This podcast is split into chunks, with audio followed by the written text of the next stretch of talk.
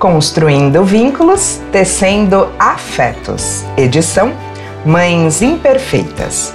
Mães Imperfeitas aconteceu nos meses de outubro, novembro e dezembro de 2022 no SESC São Caetano.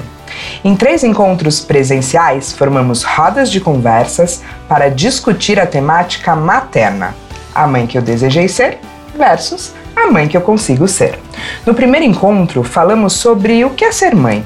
Olhamos para isso pela perspectiva sociocultural, entendendo que o papel da mãe é algo atravessado pelas inserções históricas e socioculturais. No segundo encontro, discutimos a mãe que eu quero ser, a mãe idealizada. Vimos que informações e teorias sobre a infância estão amplamente disponíveis nos tempos atuais, mas nem sempre o que está postulado cabe na prática diária de mãe e filho, que são únicos em suas individualidades e demandas. E, por fim, no terceiro encontro, finalizamos o ciclo debatendo sobre a mãe que eu posso ser, a mãe real, compreendendo as potências daquilo que já se é e reconhecendo a sabedoria própria que nasce da relação única de cada mulher com cada filho. Eu sou a Carolina Marque, sou educadora e gestora e também sou produtora cultural. Eu procuro caminhar por diferentes campos para construir pontes com o intuito de que tesouros possam chegar às pessoas, independente da formação cultural ou acadêmica delas. Eu sou mãe do Antônio Bento e do João Francisco, e os meninos são uma enorme inspiração para mim. Arte, cultura e educação são meu verdadeiro estilo de vida e eu me considero um ser multidimensional. A Eduarda Furtado é mãe do Miguel e da Pérola, escritora, educadora parental e nutricionista. Quando o Miguel nasceu, ela viu renascer com ela uma nova mulher, com novos desejos que não cabiam mais no mundo formal e corporativo no qual ela trabalhava. Queremos aqui que vocês sintam-se com a gente, como se a gente estivesse na sala de casa, na cozinha, no quintal ou no espaço de brincar, conversando, enquanto as crianças brincam livremente. A gente esteve em roda com outras mães e mulheres nos meses de outubro, novembro e dezembro de 2022 no SESC São Caetano. Lá, nós partilhamos dores e amores, lágrimas e sorrisos falamos da maternidade real. Falamos daquilo que a gente esconde até da gente mesmo. Nós estávamos e nós seguimos aqui em espaço seguro e protegido para isso. Essa conversa pretende-se livre e sem julgamentos. A gente não fez nenhum recorte na maternidade, a gente tratou ela amplamente. Tudo e todas as diferentes fases que abarcam o ser mãe ser mãe, e é isso. O que a gente vai conversar aqui não é uma receita de bolo. A gente também não pretende dar solução para a vida de ninguém. Hoje a gente vai falar um pouco dos pontos mais delicados e que às vezes a gente não se sente autorizado a falar, nem para a gente mesmo, quanto mais para outras pessoas. A gente quer que essas reflexões tornem-se perenes e aí a gente resolveu gravar esse programa. É para a gente poder lembrar é para a gente poder relembrar sempre. A cada escuta, uma nova percepção. E um outro momento da vida. Duda! Oi, amor! que história é essa de mais imperfeitas? Duda ser imperfeita? Eu sou perfeitinha aqui. Ai, ah, antes de começar a falar sobre maternidade, é, eu quero falar um pouco dessa nossa parceria que se dá nós somos amigas e nos conhecemos por meio da maternidade. Então, para além daquilo que a maternidade possa trazer de desafio, a maternidade traz também muita sabedoria e muitas parcerias de amor.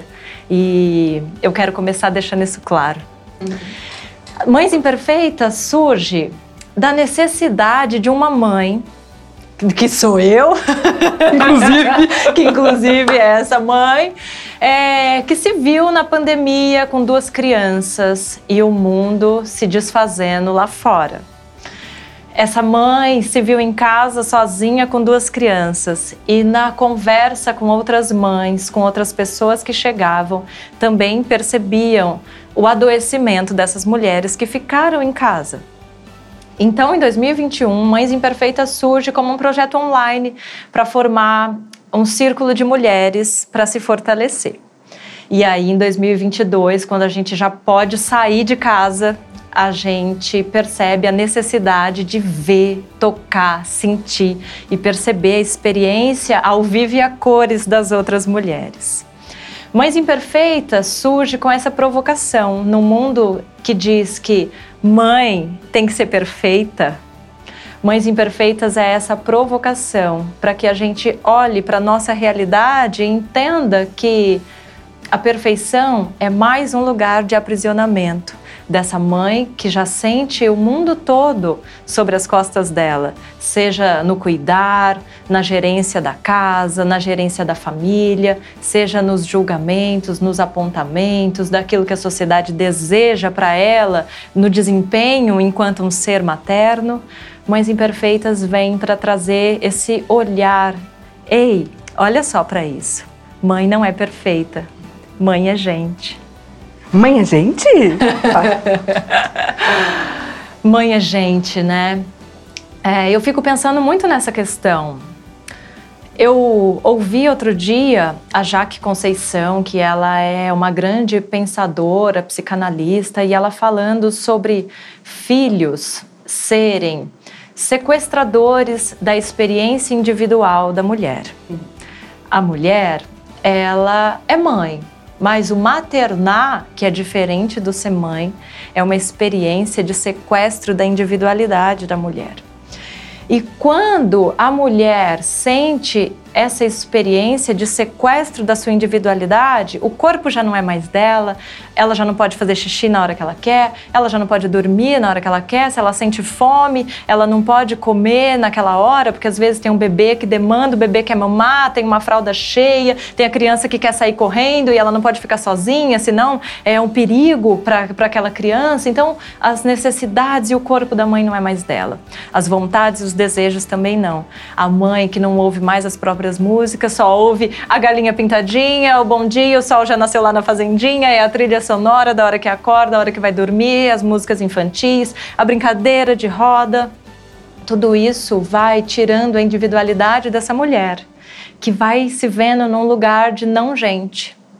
Além disso, a sociedade olha para essa mulher como uma validação da sua feminilidade, no sentido de que a mulher só é validada e reconhecida quando ela é mãe, quando ela é materna.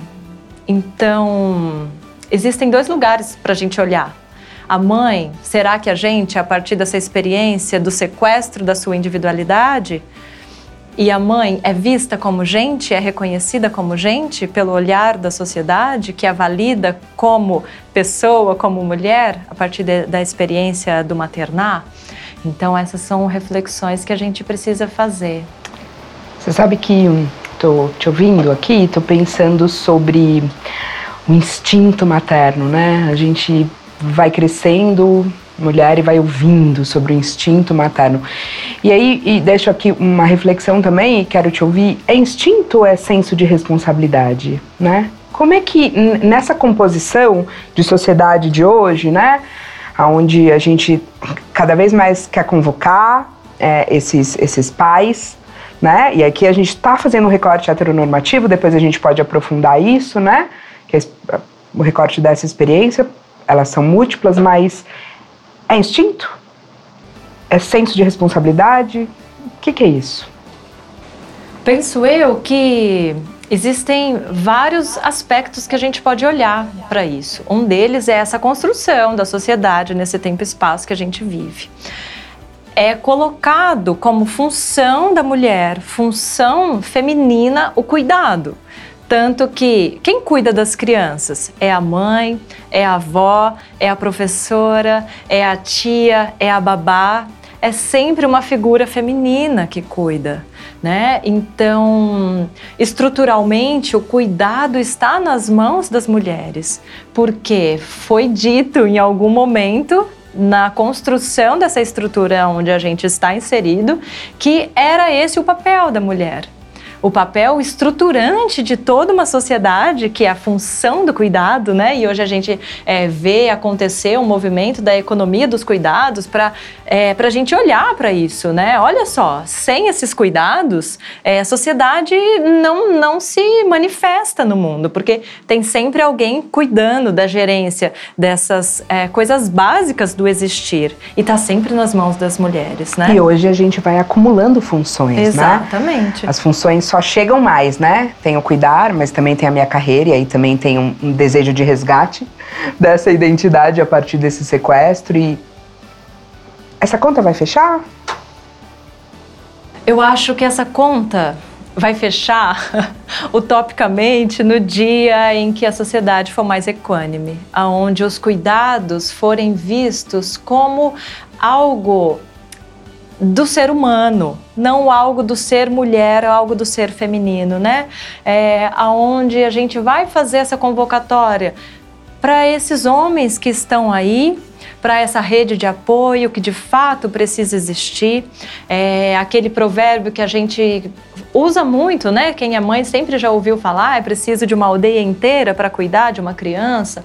Mas a gente tendo uma experiência ocidental, uma experiência branca dessa estrutura social que nos abarca, a gente não vive a experiência do coletivo. Então, quando o mundo se construir em outras bases, uma base coletiva, uma base mais equânime, talvez essa conta feche. Se é para agora, talvez isso seja só uma utopia. Eu acredito que essa conta vai demorar bastante para fechar. É, a gente assiste, a partir do que a gente está conversando, uma sociedade onde essas mulheres superfuncionam, esses homens tendem a subfuncionar. É, você é mãe de um menino e de uma menina. Eu sou mãe de dois meninos e eu procuro pautar a criação deles e o caminho partindo desse lugar. Eu crio dois homens para uma sociedade que muda a cada dia, a cada segundo, que se redesenha, né? É, eu vou fazendo convocações a eles para que eles se tornem cada vez mais autônomos, independente do gênero, da orientação de gênero ou de qualquer coisa. Não é simples. Seria muito mais fácil entrar no, no flow daquilo que é. é eu tô falando tudo isso porque acho que tem um ponto em sociedade que a gente conversa pouco, né? Quem pariu Mateus que balance todos os indicativos apontam para essa mãe. A culpa é da mãe, a responsabilidade é da mãe. A gestão é da mãe, a gestação é da mãe. A gente tem números muito impactantes dessa ausência paterna, né? A mãe tatua na testa, o pai não. É, como é que a gente pode convocar essa sociedade? Como é que a gente pode trazer reflexões para entender que se nós estamos, se nós gestamos, geramos e criamos um ser para transformar uma sociedade que grita por mudanças, como é que a gente vai lidar com essa convocatória real de que o filho não é só da mãe, de que é uma responsabilidade coletiva? Por onde a gente começa? por onde a gente começa, né? É tão difícil a gente falar sobre ainda ser um papel da mulher fazer a convocatória para o homem assumir essa paternidade.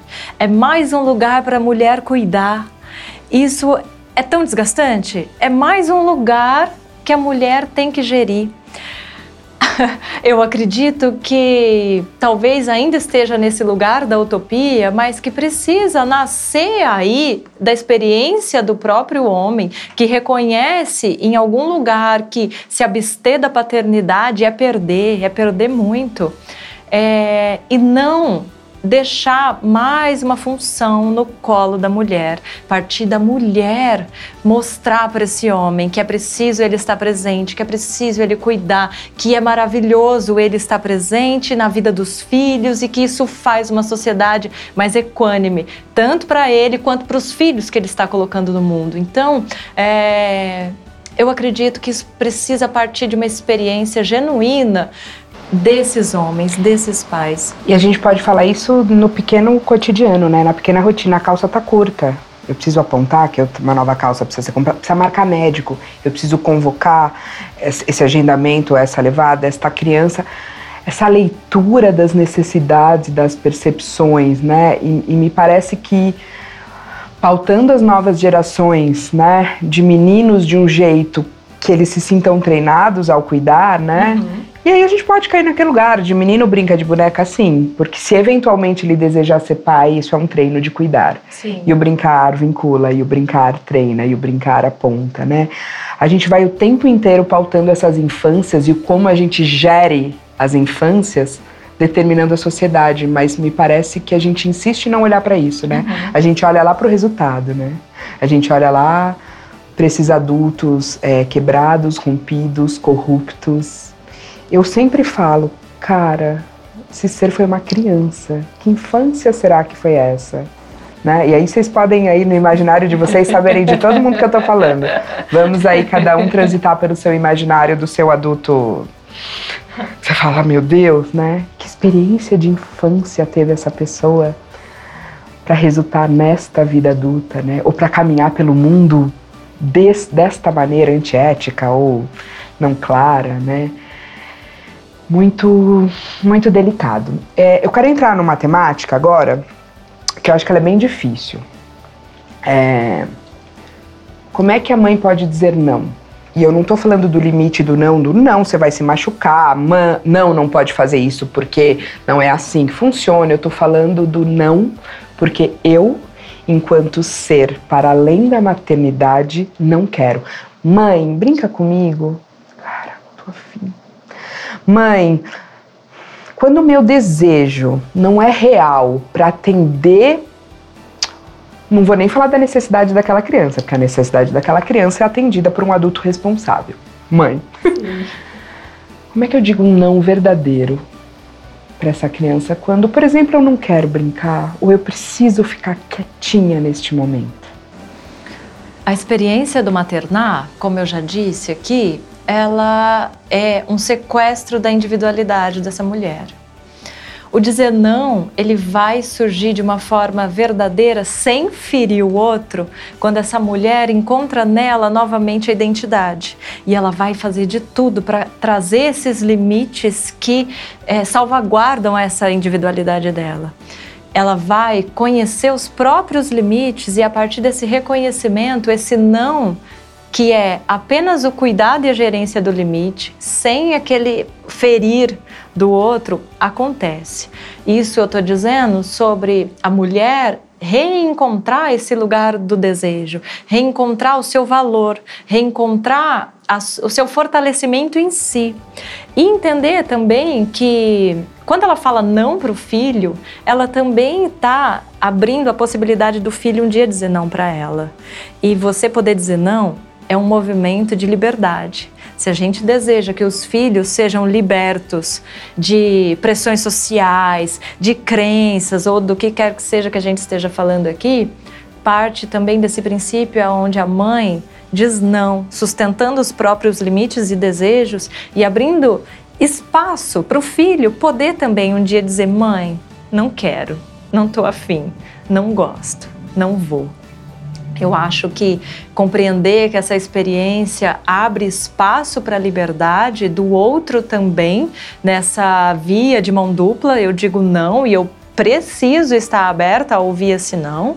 É, é um movimento que precisa acontecer das mães. Porque se ele não acontece, existe aquela via do adoecimento também. A mãe que só doa, a mãe que está sempre ali, né? A mãe que é aquela figura da Virgem Maria que foi nos falado imageticamente que é a mãe perfeita. E aqui a gente está falando exatamente o contrário, das mães imperfeitas. Nessa é, imperfeição, né? Cabe o não, e o não é saudável. Esse não que fala sobre os seus próprios limites é um não saudável e libertador da própria relação, né? Então, ah, quem nunca ouviu falar que dos problemas, né, da, quando a gente vai na terapia, na psicanálise, está tudo na mãe, né? Então, a gente falar não, respeitando os nossos próprios limites, eu acho que também é uma via da gente construir essa psique mais liberta e saudável dessa figura da mãe tão forte e presente é, nos, nos nossos imaginários adultos, sabe? Me parece que isso vai dando territórios e fronteiras, né? É, quando eu penso a maternidade, eu penso nessa mãe que pare, independente da via de parto, eu penso nessa mãe que amamenta, eu penso nessa mãe que acolhe, que bota no colo. Eu penso nesse corpo que está a serviço de um terceiro. Nesse sequestro, que é a palavra que tem pautado a nossa conversa, curiosamente, no dia de hoje, como é que. Onde é que está esse resgate deste corpo? Como é que eu vou, através de pequenas ações de autocuidado ou de bons acordos com esse círculo, com essa rede de amparo, é, me reencontrando? Como recuperar uma identidade, não ficando só auto-identificada como mãe na sociedade? Trazer para o corpo a experiência é sempre a via mais efetiva da transformação acontecer. Como a gente falou aqui em outro momento também, da experiência do coletivo, ah, quando a gente olha para essas sociedades que vivem verdadeiramente de forma coletiva, o corpo está muito presente. O corpo vivo, que dança, se movimenta, o corpo que deseja. Trazer o resgate para o corpo. Como que você habita novamente esse corpo. Esse corpo que teve a experiência sequestrada a partir da, da, da gestão de uma infância. É, como que você resgata novamente a percepção, a percepção dos seus sentidos? Será que eu estou com fome? Será que eu tô com sede? Será que meu sapato está apertado? Nossa, será que eu preciso cuidar mais aqui do meu cabelo que ontem eu nem lavei? Trazer esse olhar pode parecer tão pequeno, mas a vida acontece mesmo, é no miudinho do cotidiano.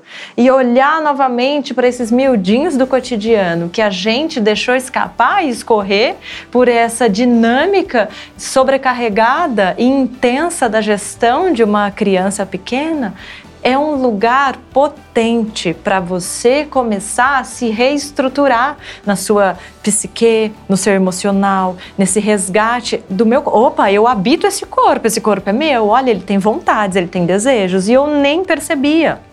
Então, habitar novamente esse corpo significa olhar para as necessidades, olhar para a gestão desse corpo. Esse corpo precisa mover, esse corpo precisa de movimento.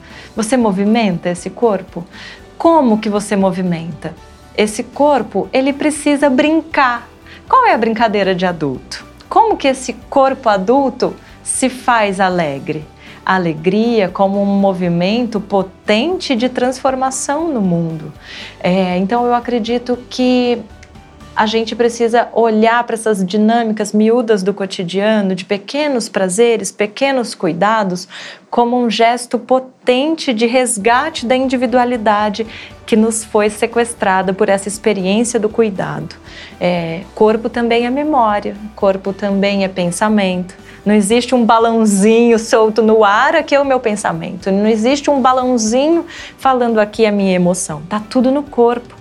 Mexer e cuidar do corpo é mexer na estrutura do pensamento e também na estrutura das emoções, que tanto ficam em turbilhão, né? É, na mãe que está ali na gerência da infância. Então, olhar para esses miúdos do cotidiano, no cuidado, me parece ser um caminho bastante simples e potente para a gente se resgatar novamente. Você falou de uma coisa tão importante, né, que tem nos parecido um mote para viver hoje em dia que é a alegria, né? Alegria não é felicidade, alegria é alegria, né? É, eu intuo que um ser alegre torna-se uma mãe alegre, né? É, como se pautar numa vida de tanta sobrecarga, de tantas demandas, onde tantas coisas acontecem com alegria? E Alegria ou amor? Onde é que eles se encontram? Tem alguém que faz um convite maior de um para o outro? É... Que trânsito é esse, né? E aí eu tô tocando no amor incondicional da mãe pelo filho, e aí eu acho que a gente de novo está falando de temas delicados e que são fronteiras muito tênues entre uma devoção, sim, que também se experiencia, pelo menos eu experienciei, e uma fronteira que diz: aqui eu preciso de mim, até para ter, para te dar. Amor, alegria, fala disso um pouco pra gente. Esse sequestro de nós nos sequestra também a alegria.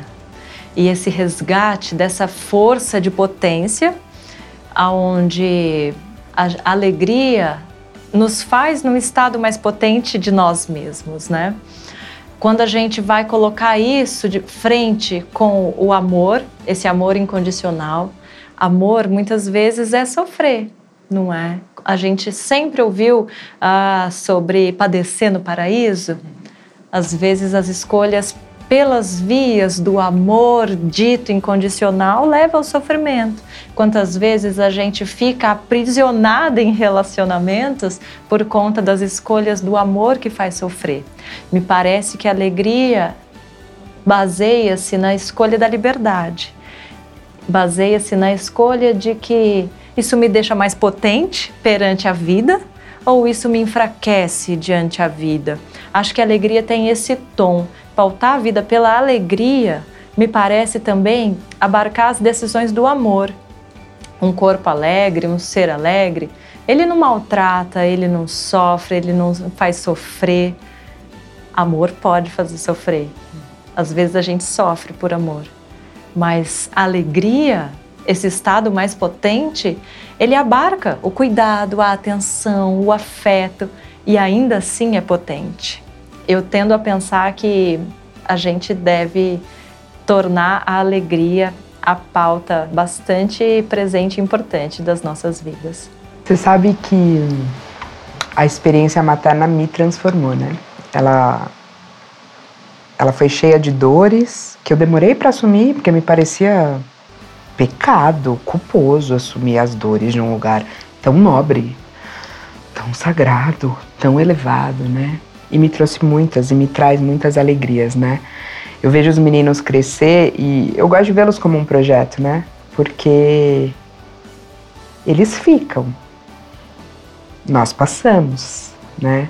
Então quando a gente vai assistindo esses seres pertencerem e chegarem ao mundo e tor irem tornando-se e, e nos diferenciando, né?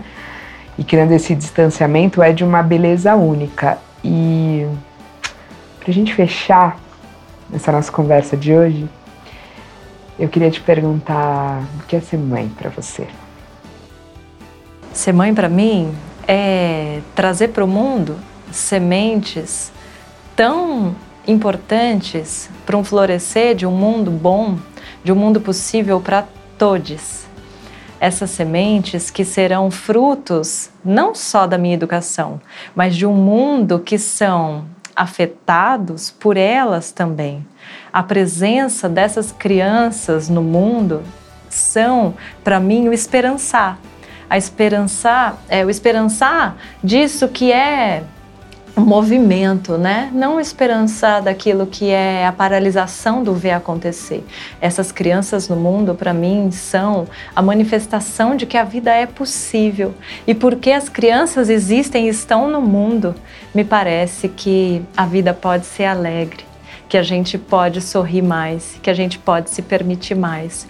Ser mãe, para mim, é me transformar, me revestir, me reinventar tendo como essa premissa tão fundamental para mim de que o mundo é bom porque elas existem. Que a gente possa construir vínculos, tecer afetos, caminhar com alegria e fazer a vida valer a pena, porque ela é definitivamente maravilhosa, né? E desafiadora. Obrigada, Duda. Linda, foi um prazer estar aqui, uma alegria estar aqui alegria. Que bom estarmos juntas, enquanto mães e amigas. A gente espera que tenha sido significativo para vocês. A gente fez com amor e muita alegria. É isso aí. Obrigada. Construindo vínculos, tecendo afetos. Edição Mães Imperfeitas, um projeto de Eduarda Furtado. Curadoria Carolina Marque e Eduarda Furtado. Produção Maria Sol Produções. Uma realização Sesc São Paulo.